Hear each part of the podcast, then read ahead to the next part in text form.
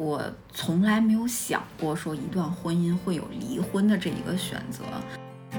被离婚好像是多出来一个选择的时候，我特别想要抓住它。我觉得男性跟女性不太一样，他可以怎么说？男性嘛，他维持着家庭模式，也不影响他在外边，嗯，好好的活，所以他觉得可以，我可以维持这个家庭模式。那我觉得我不行啊，我维持这个家庭模式是一个负累。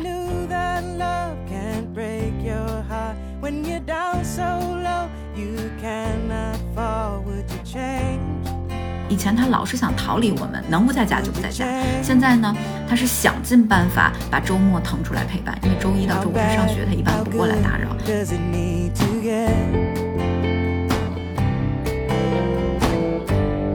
how how much regret what chain reaction would cause an effect makes you turn around 大家好欢迎收听新一期的几乎正常这一期呢我们请来了我们的一位朋友艾玛老师她呢刚刚结束了一段长达十五年的亲密关系呃经历了一次非常漫长也煎熬的离婚，呃，然后呢，同时马上他也叫呃已经辞掉了一份工作了七年的一个非常稳定的工作，嗯，他现在呢，呃，要准已经准备好进入他人生的完全崭新的一个新的旅程了，呃，他很快就会带着他的孩子，呃，到国外去生活，嗯，我们觉得这样的生活态度和他这样的人生转变可以给我们带来很多思考。呃，那现现在我们先来请嘉宾介绍一下他自己。嗯，大家好，我就是邀请来的艾玛老师。嗯，我觉得我干着一个女人普普通通的过着一个女人普普通通的日常，然后突然有人邀请我说我过得与众不同，呃，干着别人什么不敢干的事和做了一些异常的举动，我自己也感到很好奇。今天也是我的一个自我开发之旅，我想听听在别人眼中我有多么与众不同。我是觉得每一个人，他作为一个个体，他的生活，嗯，很普通，也有代表，但是也会代表性，因为他代表了，嗯，一大类人，包包括你以前说的很多，像你以前结婚之前啊，甚至以前谈恋爱的时候的婚姻观念，我觉得反映了整个中国八零后到九零后前期的，呃，中国就是传统教育出来的这种女孩子的非常典型的婚恋观念，这种观念包括从我自己身上。包括从我自己生活经历中见到的别的同龄人的身上，都有非常强的体验。所以我觉得，我们我们请你来做这个节目，也并不是说，呃，要神话这个故事，或者说这个故事多么与众不同，而是我就是想讲一个平凡女性的平凡的一地鸡毛的人生。就是，但是这个人生它有精彩的地方，有很痛苦的地方，有失落的地方，有很辛苦的地方，就是要讲这个事情。嗯，像你说的什么传统的婚恋观啊，还是什么？只是在我整个的成长过程，我从来没有想过，嗯，很多事情除了婚恋以外，包括很多事情，我从来没有想过这个世界上很多事是多元化的。嗯，我是单一教育、单一观念的，就是我认定什么东西都有一个标准答案。那我又是传统意义上的比较听话的女生，然后就是那种从来都是得三好学生奖的，然后一直都是好孩子的，所以。我一直都在用那个单一标准要求自己，人，并且为之努力，朝着那个方向去做的，而且是很用心的去努力朝着那个方向做的。虽然我以前也出国留学过，我也有呃在国外的背景，我自己也探索过世界。以前即便我在国外看到人家很多元化的思想和文化，我会觉得那是别人的事儿，就是。我我觉得啊，应用在这个国外的人身上，国外的这个环境一点问题都没有。到我这里，我就会说，但是我不一样，我有自己的文化背景，我有我自己的传统教育，就是放到我这里来，我会觉得那些不适用于我。但你的出现告诉我说，哦，原来我们自己身边也是有这样多元化的，是这个东西真正让我把多元化放到了我自己的生活当中。嗯，那你开始这种想法之后。就是我记得我最开始跟你认识的时候，你是没有过要离婚的这个考虑的，嗯，当时你其实没有这种想法，虽然可能当时的婚姻也也是有问题的，嗯，婚姻有问题，我觉得这就是也是一个很普通的事，就是大家都会有这样那样的问题，我也肯定是一样的，但是我从来没有想过说一段婚姻会有离婚的这一个选择。嗯，在我的心中，可能我比较传统吧，就是在我的心中，我觉得我一旦结了这个婚，那我就是就好像当年那个好学生的劲儿就又来了。我希望通过我自己的努力，把它走到一个很完美的样子，完完善的样子。这个完美完善不是说有多高兴、多幸福，而是多完整。走到头对我来说是一个目标，比比过得幸福好像还重要。就是当时我是这样的一个想法。到后来其实也不是，就是我们婚姻中出现了多大的变动，多大的变数，离婚都不是我的一个想法。直到我真正离婚前的前几天，我都没有想过我要离婚。实际上，嗯，离婚的这个行动，我也是一个被动的，就是我实际上是被离婚的，但是我没有这个勇气，也没有这个想法去抓住离婚，但是呃，去去选择离婚。但是当我被离婚，好像是多出来一个选择的时候。我特别想要抓住他，就是我说啊，现在给我一个机会让我选择可以离的时候，我说那那我去选了。然后我一旦开始付诸行动去选的时候，我一点犹豫都没有，我很坚定，就是从来没有后悔过。呃，不能说没有为之伤心过，但是就是在这个路上，感觉好像给我另开了一条路一样的那种很珍贵的感觉。离婚是对方提的吗？最早是对方提的。那嗯，你为什么不会主动提这个呢？因为就像我说的，在我的观念意识里边，这不是一个选项。就好像这个，甚至在我这里可以被放大到，就是我生了一个残疾的小孩，我会不会抛弃他一样的严重？就是。我生了一个残疾的孩子，我也会对他负责到底，抚养成人，就是这样的一种感觉。就是我今天一旦结婚了，我不会因为不高兴就选择离婚，我不会因为不幸福就选择离婚。我要付出所有的努力让他走到底，就是我能做的所有的我都会去做。我是一个这样思考问题的人。就是，可是对方提的时候，你又会同意这件事情？就是我那个时候已经被蒋老师给打乱了，就是打乱了思绪了。他一直告诉我什么？他一直在强调那些。女性角度就是从女性角度思考很多问题，比方说女性的权利啊、平等啊、女性的追求啊等等，她一直在强调这些东西。这些东西我原本也不是不知道的，但是我原本是做出让步了的，就是我也懂得女性有这些东西，毕竟也接受过一些现代教育，但是我是选择放弃掉的，因为我觉得它没有我的家庭重要。但是当嗯我提出来被离婚的时候，我。就是内心里也很想说，如果我有，如果我有机会离婚了，我也很，其实我也很自信的。我们一直没觉得离婚会导致我生活不下去，我是很自信的。离了婚，我也可以独立生存在这个世界上，即便我带着孩子，我也是有这份自信的。那我突然就萌生了，哎，又给我一次重新选择的机会。我很想做我自己想做的事情，就是当时我选择结婚，可能结婚是一件我很想做的事情，但是现在。突然说要跟我离婚，那我脑子里萌生出来的不是说哇没了这个婚姻我怎么办？我脑子里瞬间觉得哇好像是放我出去走走，我很多事想做，就是我的脑子从来没有停留在说离婚是一件多么痛苦带来多么大困难，而是立马觉得解放了。我可以做很多我也想做的事情了。就以前我都觉得我要为我的家庭牺牲，我一定要为我的家庭把我的这些自我想要的东西先压制住。我不知道什么时候会实现，但是我说我先压制住，就很简单。像今天咱们两个在琴房，我在婚姻的七年里面我没有弹过一次琴，但是。我离婚了以后，每天都可以弹弹琴，我都不知道为什么没有人约束我说不要弹琴，但是我自我约束，我把时间都用来做跟家庭和照料家庭相关的事上了。所以，我在我有离婚这个选择的第一时间，我冒出来很多想做的事情。嗯。我觉得这是跟你的家庭环境有关系。就我们昨天吃饭的时候，您讲的那个，就是你的家里，哪怕夫妻关系非常非常差，就是已经到了有家暴的事情，或者说是，呃，就是呃，可能女方你那个什么，你那个亲姨对对都自杀过好几次，没有没未遂啊。但是就这样一个婚姻，他们也会觉得，至少我们还有一个完整的家。然后，然后再比如说他们要回老家的话，他们就会说，哎呀，你看。那个虽然怎么我们也没有到大城市，我们没有怎么怎么样，但是我们家庭还是完整的。就这成为了一种，就是不知道完全不符合逻辑，它是它是不逻辑的，就不能 reason 的。他就是觉得这样就是好。如果只要不管你有多成功，只要你的家庭破裂了，我就是比你优越。就哪怕在他的婚姻是坨屎。我我我想起来了啊，我想起来两个跟这个事情很像的例子，一个是上回就是保洁阿姨来做。保洁，他就说他回家之后发现很多人都离婚了，就在他们老家。他的观点就是我完全接受不了这样，孩子都那么大了，为什么不能过呢？有什么事儿比一个家更重要呢？他就觉得离婚是他接受不了的，不管是什么样的原因。然后还有一个，那可能这个阿姨是比较传统的。然后另外一个让我觉得非常惊讶的是，就是嗯，我一个同事，就那个特别酷的姐姐，她可以去天天去夜店蹦迪，天天喝酒，呃。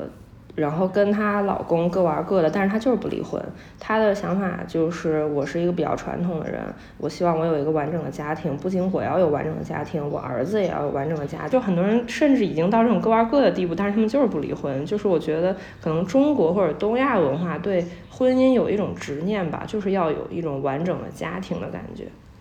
我觉得这个选选择这个。呃，这件事情可能最最后的他们的行为都是不离婚，但是他们的原因可能是不一样的。有一种是非常强的文化，当然我觉得艾玛就是这种，它是一种非常强，从小你是你的环境就让你的文化观念，我应该，我必须，我就要有个婚姻，我结了婚，我必须做一个好妻子，一个好妈妈，我的个人意愿就应该呀。其实他是一个非常有有很多很热情的人，他有很多想做的事情，都有很多想尝试的东西，但是他会主观意愿是告诉自己我应该，我必须这样是对的。我可以把我自己想做的事情先压制一下，这是一方面，这是一种。但是另外一种是，呃，我觉得像这个这个你这个姐姐，这个酷姐姐，应该是那种可能因为经济和一一些生活上的原因，大家没有必要离婚。就是如果不离婚，我对我的生活状态没有影响，我该谈恋爱谈恋爱，我该做什么做什么，大家各过各各过各的，而且那个还能互相帮助、互相扶持一下。这就是这个婚姻对他来说不是一个枷锁，而是一个可能更有利的一个经济的一个支持。不会就减损他的自由，但是比如说，如果像呃艾玛这种情况，如果不离婚，我觉得这是在压制他的自由，而且这种压迫不是说，也并不一定是说有外界的压迫，比如说你的丈夫要求你一定要这样，而是这是一种自我，就是自我的压抑。嗯，然后我有一个问题，就是刚才听艾玛老师说，她小的时候受的是比较传统的那种教育，嗯，就是我应该怎么怎么样，就是这种教育教了我应该这样。然后，呃，到她要离婚的时候，包括她说她碰到了蒋老师，蒋老师一直一直给她激情输出。那这个时候，这个宣讲人是蒋老师，就是蒋老师告诉我我应该怎么怎么样，我应该这样，我应该那样。那其实这两种。嗯，生活方式或者说发生改变，都是因为别人在讲嘛，在别人在告诉你。那有没有这种你有自我意识的时候，你觉得我就应该这样，别人怎么说我不管，但我就要这样？没有，我性格里就不是一个特别有这样主意的人。可能这也是我能够这么好的履行传统教育角色的一个原因吧。我从性格里就。不叛一不叛逆，二不没有什么特别主见，就是我我一定要怎么怎么样的那种。就像我说的，我从小到大都是很听话的那那一派，就是我是，呃，现在大家说我是行动派，但是其实我是真的就是听了指示以后，不管呃这个指示的对与错。或者是有什么，我很少去思考很深刻的东西，但是我会去执行。比方说，这个只是来源于我亲近的人，我认为是重要的人，这个我就会去很快的去朝着这个方向执行。等我觉得错了，我碰壁的时候，我会很快的，就是。做其他的事情来弥补这件事情，但是我不擅长有自己的主意去思考、去判断，说，哎，这个事情我到底怎么想？或者我就好像我说的，我在国外也生活过很长的时间，这那段时间跟我的国内教育也是很冲突的。但是我在国外选择，呃，我记得我应该是，嗯，八月份，当年是八月份去到呃英国的。十月份就信主了，就是因为我感觉文化太多元了，我把控不了自己，或者说我不知道该怎么思考了。每一人每人说一个样，但所以我的第一时间就选择了信主。信主是什么？我觉得信主对我来说就是我发现人生的标尺太多了，我也不知道该用哪把尺，我自己没有尺。那我想圣经它是一把尺，就是圣经它是很嗯怎么说，在全球范围内都很普遍，至少有一大部分人用圣经这把尺来衡量。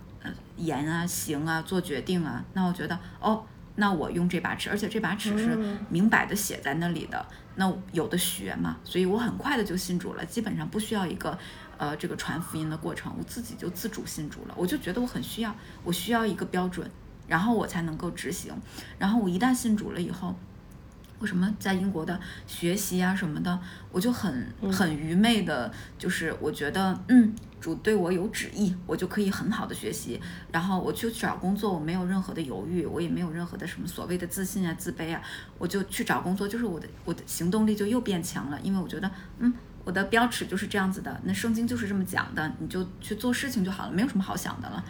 我瞬间就化解了所有心里那些想不清楚的东西。但是我回国了以后，因为没有这个基督教的环境了，或者说那个环境不是像那边那么普遍了，我又很快的换了我的一把尺。比方说，其实我回国的，我是因为结了婚才回国的，就是我第一时间就回呃回国就进入婚姻生活了。我很快的就用传统接受的这种婚姻呃的价值观、婚姻的这一套操作标。流程按照我我传统上我看到的我妈妈的样子和周围妇女的样子，很快的执行起了我的婚姻生活，然后应该说执行的也还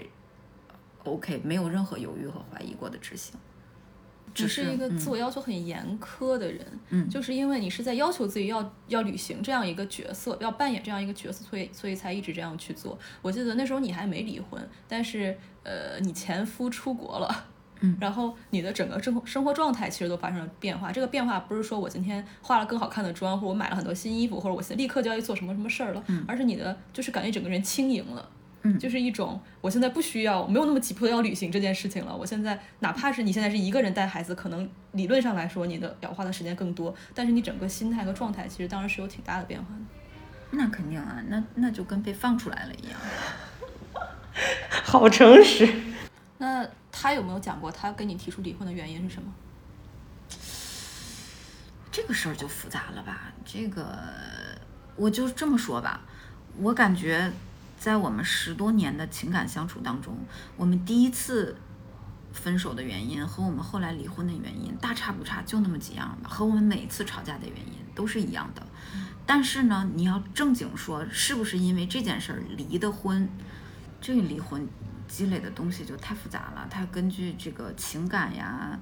呃，实际上发生的事情呀，然后当下的什么，就很多事情堆积在一起，然后你感觉说我我不想过下去了，就这个它这个综合因素吧，很多不是单纯的哪一件事儿，我觉得。嗯，那他其实后来我记得他的回就是他也不是很坚定要离婚，他其实还挽回过。那但是你是很坚定的要离了婚。对，这这就是他也是非常传统的一个人，我俩都很传统。然后呢，嗯，他挽回呢，嗯，至少当时啊，现在我就不太清楚了。至少当时呢，他挽回的不是我们俩的感情，他挽回的是，嗯，我们的这个家庭模式。也就是说，他愿意维持家庭模式，让小孩有一个完整的家。但是感情破裂，他是承认的。嗯，我是坚持要离，是因为我连，就是对我来说。感情要是破裂了，家庭模式就算了吧。但我也有一个比较女性角度的自私的考虑，我觉得，那我我离婚那会儿也才三十，刚出头，我我我不想把自己的这个大好的时间耗在一个破裂的感情的家庭空壳上面。我觉得我还有很好的未来呢，我在这儿瞎耗什么呀？如果说感情破裂了，就呃这也是就是现在女性比较自信的一点。就我可以打破这个家庭模式，因为我知道我能活。我要是但凡知道打破了这个家庭模式，我有很大的困难活不下去，可能我还是愿意维持这个家庭模式的。嗯，我知道怎么都能活，就是穷点儿、富点儿、辛苦点儿、不辛苦点儿，但是不至于死。那那我就有这个自信，说那还是分开吧，是吧？大好青春别瞎耽误了，彼此放过吧。但是他呢，嗯，我觉得男性跟女性不太一样，他可以。怎么说？男性嘛，他维持着家庭模式，也不影响他在外边，嗯，好好的活。所以他觉得可以，我可以维持这个家庭模式。那我觉得我不行啊，我维持这个家庭模式是一个负累，你维持这个家庭模式可能不是个负累。嗯，那不行，那那我就坚持离了。但是他维护的也是这个壳子。就嗯，在感情上破裂就是破裂了。就为什么你会觉得，嗯，你刚刚说你有一个自私的考虑，就是你才三十岁，你还有大好青春，你不想把这个浪费在这个空壳子上面，你为什么用了“自私”这个词儿呢？就我觉得这是很正常、很好的想法。哦，用自私，那就是说他的考虑是觉得是出于孩子了，就是为了孩子有个完整的家，我可以牺牲一点。那我的自私就是说，那我不能为了孩子，我还是得为了我自己。嗯，我有一个论调，就是他的一辈子是一辈子，说小孩的一辈子是一辈子，我的一辈子也是一辈子，就是他还能比我多活两年呢，就那我肯定是先着我考虑。但主要，嗯，我说自私是这个角度，但是其实我就是我也是认真考虑过的，不是说我真的说就这么自私，不考虑孩子，非得考虑自己，我是考虑过的，因为我是长时间一个人带小孩，虽然我们。之前一段时间是有婚姻关系的，但是实质上是我一个人在带，他一直在外地，我们没有生活在一起。从从小孩出生以后，基本上三个月以后，基本都是我自己在带，有时候我公公婆婆会帮我。就，嗯，我是非常明显的感受到，我好，就各方面好啊，我工作也好，情绪好，我好的时候，我爱这个小孩的方式也更好，更健康。我不好的时候。我也很爱他，但是我爱我很无力的爱着他，就是我是发自内心的爱他，但是我爱他的方式一点都不好，我自己看着都不喜欢的那种方式，所以我觉得，嗯，我宁愿给他一份更健康的爱和一个更健康的妈妈，也不影响他有爸爸。但是如果我一直在这一个扭曲的这种婚姻结构里边，我自己各方面都不太好，我给出他的爱也很扭曲。其实我也我连自己都爱不成，我还爱他，就给他给出他的爱，其实。远小于我现在给出他的爱和付出的精力，我的精力都在灰头土脸、丧气上面了，对吧？都在自怜自艾自己的上面了啊，或者是觉得自己没有未来呀，或者觉得丧啊等等一切无力的情绪都，其实我花更多的精力在自己身上了，然后就无力去爱他。现在我反而因为我各方面都很好啊，所以我有更多的爱去爱他，也更多的时间去真正的跟他玩耍呀什么的，所以我觉得这个。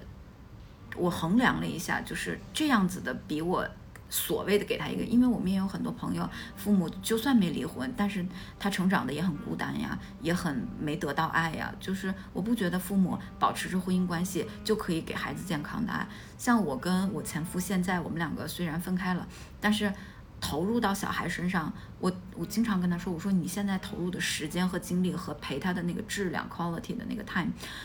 真的是远比以前我们真的在一起的时候大得多得多。以前他老是想逃离我们，能不在家就不在家。现在呢，因为他嗯按照我们离婚协议，他只有周末可以陪伴，他是想尽办法把周末腾出来陪伴。因为周一到周五他上学，他一般不过来打扰，所以周六周日显得格外珍贵。就是我觉得现在更好了，所以嗯，我当时想，那那不管是为他还是为我，怎么都是以一个更健康的方式来了。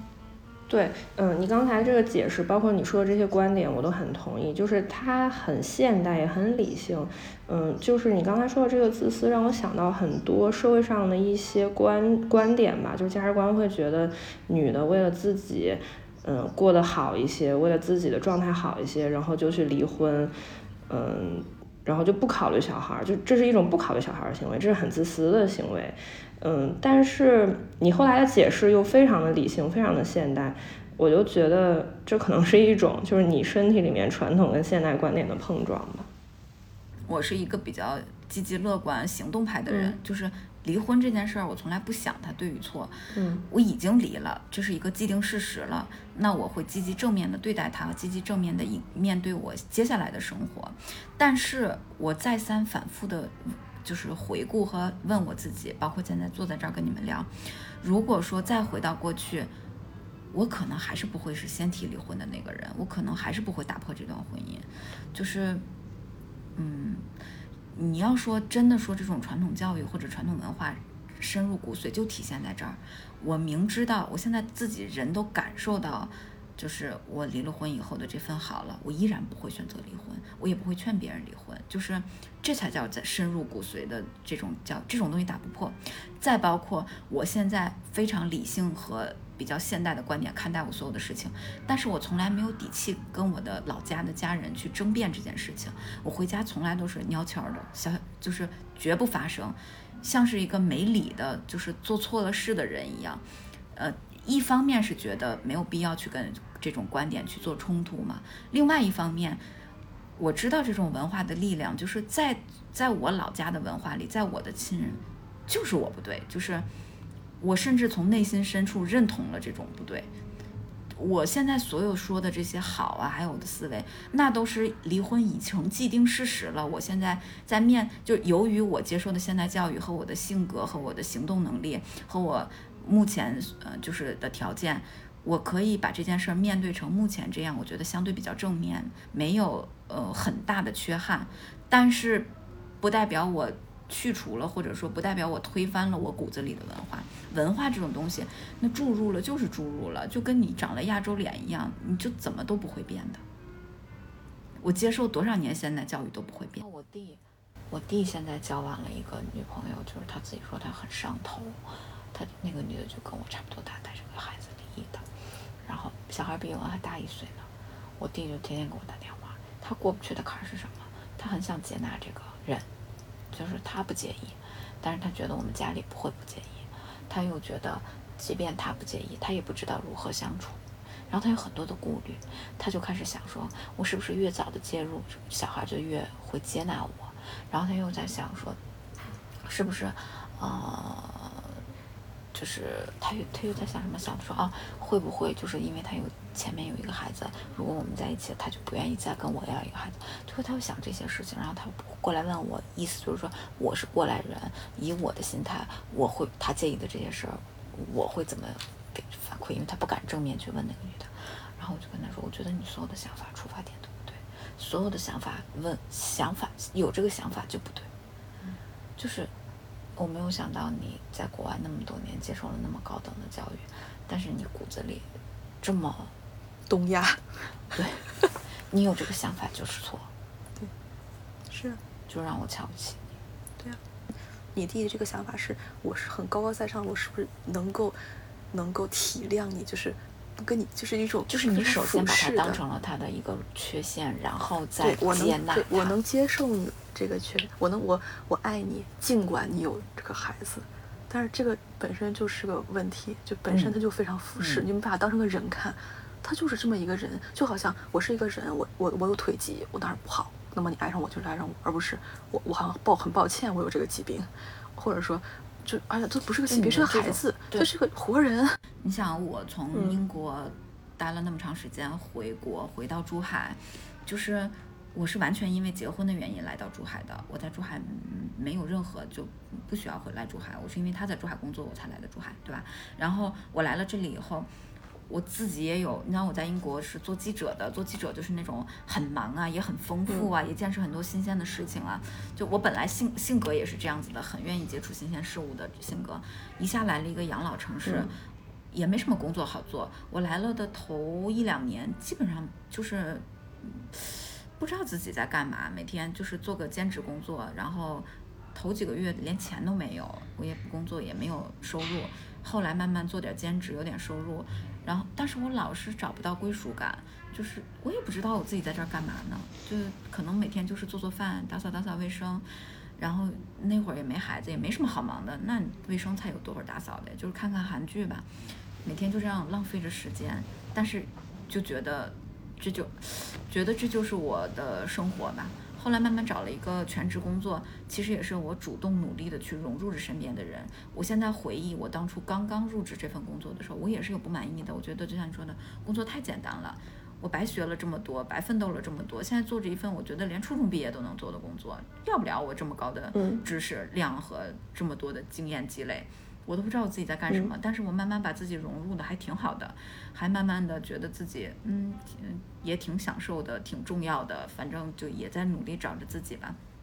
直到后来，就是真的生完小孩以后，生活生活被琐事填满了，我才不再去思考这些东西了。但是这些东西我不思考了，不代表它不存在了呀。就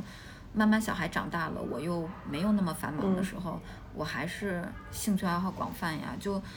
我没事儿，我都不愿意在珠海闲待着，我还想去广州、深圳看看，就是这样子的性格。但是，当我做家庭主妇的时候，我连广州、深圳都不去，没有任何人约束我，就是我自己不去，就是我就待在家里。嗯，啥都不干，啥都不去，就带小孩儿，然后努力的融入着我们小区里的各种大爷大妈，努力的与他们交往着，努力着，嗯，跟他们谈论着小孩的，呃，什么吃喝拉撒睡，就是这些。就但是本质上我还是一个年轻的，爱有新愿意追求新鲜的，然后有无所畏惧的行动派。本质上我还是这样子的呀。那所以当对方提离婚的时候，也。我我真的不敢说我有什么不满的，我只能说不满足吧，或者那我那么多想干的事儿，就相当于人生再给你一次选择机会的感觉，那我肯定说，我带着小孩也想再好好做一次自己了，我还想像以前那样，嗯，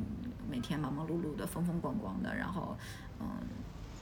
就这样了。那哦，那你就好像我现在。学校里工作也会多多少少有一点刺激。当我慢慢的满足现状，或者说尝试满足现状的时候，我身边会有很多比我小很多的人，比如说新来的那些，呃。人家来了都在我职位之上，他们就是比方说博士毕业什么的，来了以后直接职位就在我之上，我比他大很多，年龄比他长很多，然后呃经验比他丰富很多，但是我还是他的助理，那这也让我产生了一些不满足感了。虽然我说啊我事业上没什么追求吧，我也不追求什么，但是也不舒服了。嗯。所以，我特别不想说。刚刚离婚的时候，我还经常的在那里跟人家说我前夫有这么不好，那么不好。现在我特别闭，特别让自己闭嘴。就是我觉得，真的不是因为那些。我经过了也，嗯，要说从我们像第一次提出想法说要离婚到现在，也有两三年的时间了。经过这两三年，我自己慢慢的冷却和我自己在这个寻找自己的道路上，我觉得跟别人没关系，就是就是我自己的不满足。不是别人做的不好，或者是什么。嗯，我觉得这这也是一个你非常重要的性格特质，就是无论怎么样，你会告诉自己不要挑别人的毛病，一定要多反思自己，或者说，呃，不要总是说别人的不好，或者说别人的闲话，这是你对自己的一个道德要求。我觉得，也不是道德要求，这也是自私的角度考虑吧。我说别人的，我觉得有点浪费我的生命，我老惦记别人干嘛呀？就是我这。都三十大几了，谁知道我能活到？我很珍惜我活着的每一分每一秒，就是有这点时间，我赶紧弄弄自己，把自己弄好点儿，还没准儿，啊，有第二春呢，没准儿能事业有发展呢。就是它有各种各样的可能性，我不想浪费时间纠缠和浪费时间在考虑别人好不好这件事儿上。除了我儿子，我谁都不考虑。因为离婚的时候我已经过了三十岁了，我觉得三十岁也挺 magic 的，就是二十岁和三十岁想的真的不太一样了，就。二十岁，我觉得谈恋爱是一件特别重要的事情。三十岁，，somehow 也重要，但是好像没有自己那么重要了。就不一样的一个心路历程，不一样的阶段吧。嗯，我想到了一个那个。弟弟问我的一个事，就他有一天问我，他说网上那些说的是不是真的？就是女的她随着年龄的增长，她的这个性需求会越来越高，越来越多。我说这个要怎么说呢？因为我觉得二十岁的时候可能。嗯，就是女孩她承受的社会给她的一些啊，就是你要守住自己啊，这这是你最宝贵的东西啊。但是你过了二十五岁之后，或者三十岁之后，你可能你的自我会更强，你会觉得这些无所谓，我自己高兴就好。所以她所谓的这个需求越来越多，其实我我我理解并不是真的生理上的需求越来越多，可能是嗯，你对自己的认识越来越完整吧。对，就是过了三十以后的那个。对，就是过了三十岁以后，我也觉得特别明显的那种自我意识崛起的，比二十岁要明显的多得多。但是大部分的女性到了三十，确实也都逐渐的经济独立，然后独立的面对社会上的很多的事情。这个东西，我觉得。跟这种阅历也有很大的关系。你要是说二十岁真的就把一个女性放到社会上去承担了很多社会责任，也经济独立了，那我想她二十多岁的时候也会有这个意识的。但是大部分的，你像我们文化下，大部分到三十岁女性才会经历这一步嘛。二十几岁一般真的很纯情的，就是什么都不知道，傻乎乎的，就很难有这种自我认知。嗯，我觉得这这也是因为你。从小性格比较乖，然后一直走的都是比较，就是走的很稳。上大学、读研究生、出国留学，找了一份不错的工作，就是每一步都很稳。所以说，可能在你二十多岁的这个阶段，你没有遇到这种情况。对我我我我就是那种典型的，就是一路乖乖长大的。你看，都是团干部、对学习委员，这种人生也很奇妙，就是那种、我之前看那个荞麦的有一期，他那个私信就是一个人，我这一辈子好像一辈子没有任何问题，但是我觉得是我是不是没有自我？就是他一一生可能就是上大学、读研究生一步都走得很好，长得也不错，家庭也 OK 就正常，然后呢做了个公务员可能什么的，没有出过任何差错，但是他又会觉得我是不是很空洞？就是是不是我在哪儿？就是到三十岁左右会产生这个问题。对我也我也会有这个认知，但是，嗯、我我特别清醒的认知到我没有，就是我没有那个特别强的那个自我，我觉得这就是自我，就我认知到我 没有自我，这很自我，很自我意识崛起了已经。嗯嗯我所以我很知道我需要一个很好的环境，我很想把自己放到一个嗯很开放的环境当中，因为我知道呃在现在中国的这个环境下，我目前的处境，呃会带给我很多的不必要的压力，即便社会不压我，我自己也会压我自己，这也是我的一个动力，就是嗯我想要出走的一个动力吧。嗯，就是我知道我自我意识不强，我我需要一个环境。嗯嗯，我心中的女性的样子，就是我小的时候见，就是脑海中女性的样子，就是有一本小说叫《嗯飘》，就是《飘》里面斯嘉丽的样子，就是 Tomorrow is another day，就我只管往前干，没有对我来说没有任何的什么叫道德，什么叫感情，什么叫什么，就是做下去才就是做事情才对我来说脚踏实地的看见了，做着才是我的现实，其他的所有东西，who knows？嗯，就是呃，我想问，就是呃，其实，在这么一段婚姻之后，你的感情的观念其实发生挺大变化的。就是你你现在在认为的什么，就是在亲密关系中什么重要？就是如果你在另外找一个新的伴侣，那么你可能看重的东西跟你以前二十来岁的时候是完全不一样的。那你现在有什么呃新的这种观念、新的想法？这事儿真的特别难回答，这也是我为什么一直在采访前老是想跳过的一趴。我真没有什么关，就是这事儿吧，目前为止还没有发生，就是我还没有下一任，或者我没有一个真正跟我在相处的人，那我就不知道。我，但是我可以说的是，以我的本性，我觉得我还是会全情投入的。但是也是不问结果的，我可没抱着说我要找一个多靠谱的，或者找一个多有经济能力的，能接纳我嗯儿子的，这些我都没想过。我觉得就是不知道碰上谁了，或者是，嗯，就是，而且我甚至都没有定义过，我再找下一个，我们要变成恋爱关系，或者我们要变成婚姻关系，嗯或者我们要变成什么关系，我尝试着，或者说本能的不去想这些，也不去定义这些东西，我就想看看，我就想睁眼看看我的未来的这种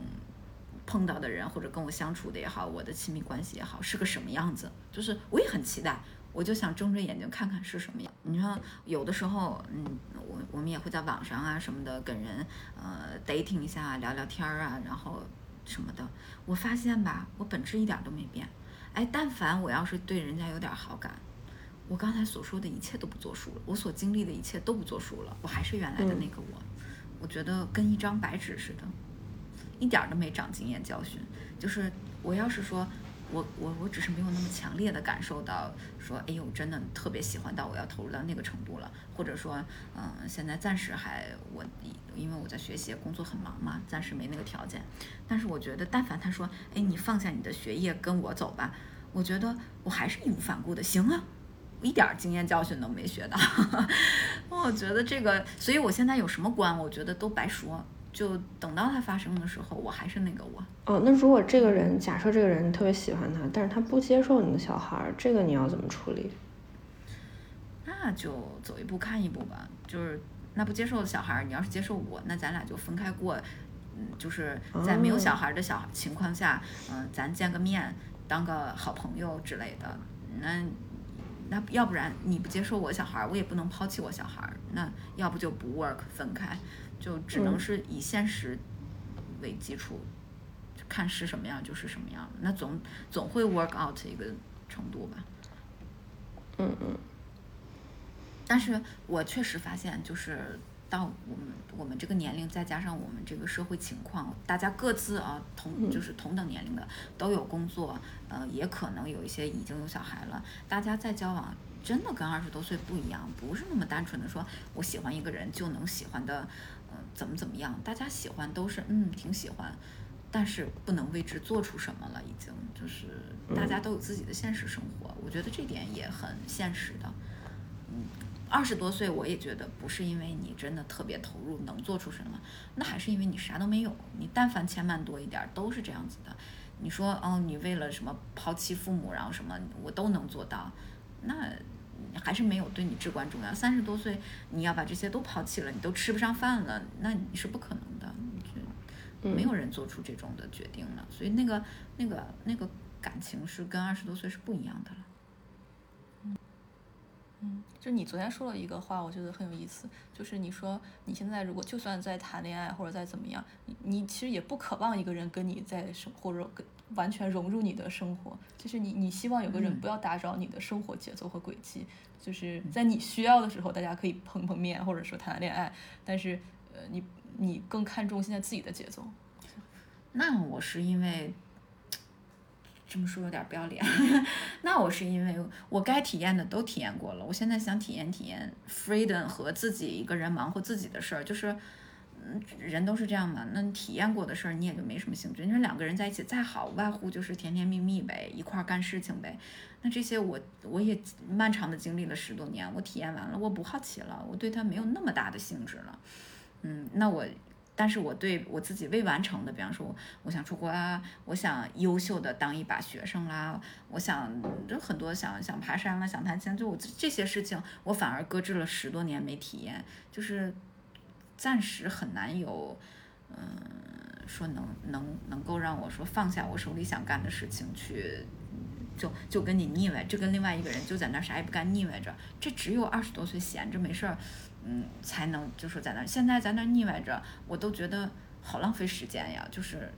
咱我现在就是说。俩人别腻歪着，但是咱俩要是能四手连弹，那我反而幸福满足。你要说咱俩就腻歪着，那我就觉得干嘛呢？就好无聊啊！我我我追求不一样。那我觉得你可能还是，虽然你自己说，嗯，你的身体里面有两套文化，你抛弃不掉传统文化那一面，但是你现在我觉得更多的是你在考虑你自己，你自己怎么开心，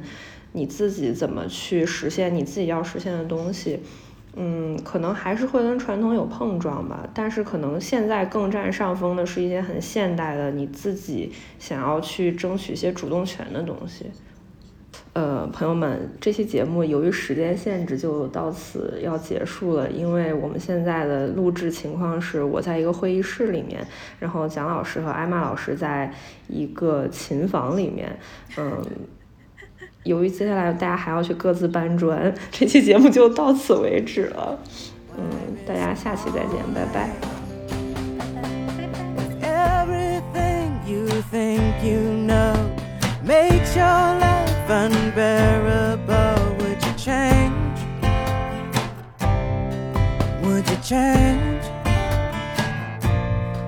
If you'd broken